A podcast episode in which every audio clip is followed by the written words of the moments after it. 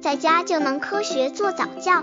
这里是早教学堂，每天为你分享早教知识。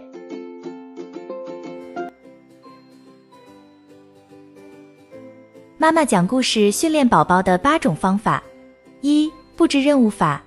讲故事之前，交给宝宝一些任务，比如记住故事的主人公及其主要特征，了解故事的情节等等。让宝宝带着任务去听故事，可以使他渐渐学会根据需要，而不是仅凭兴趣，把自己的注意力集中起来，有利于培养宝宝的有意注意力。刚接触早教的父母可能缺乏这方面知识，可以到公众号早教学堂获取在家早教课程，让宝宝在家就能科学做早教。二、设疑问法，结合故事内容巧设问题，可以调动宝宝思维的积极性。提出的问题要有启发性，能激发宝宝动脑筋思考。问题的难易程度要适当，太难的宝宝容易失去兴趣。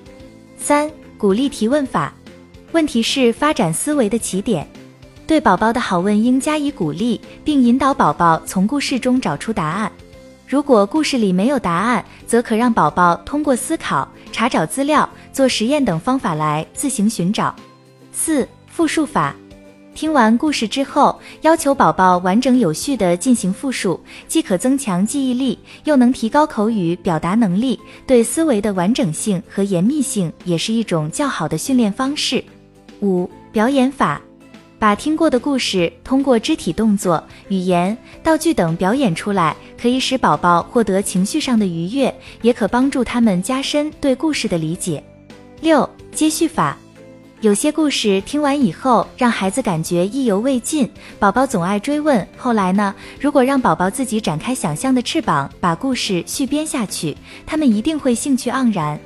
七、配音法。故事里常常需要各种音响效果，如动物的叫声、风雨声、雷声、流水声等，可以让宝宝模仿这些声音，参与到故事中来，帮助其进一步感知事物，同时丰富他们的语言。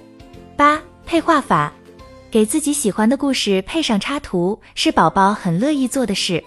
他们根据自己的想象绘画涂色时，家长不要干涉或者代替，要让他们充分享受独立创造的快乐。聪明的父母还可能通过观察和实践，自己创造各种训练方法。只要你善于开动脑筋，就一定能用故事这把金钥匙，开启孩子智慧的大门。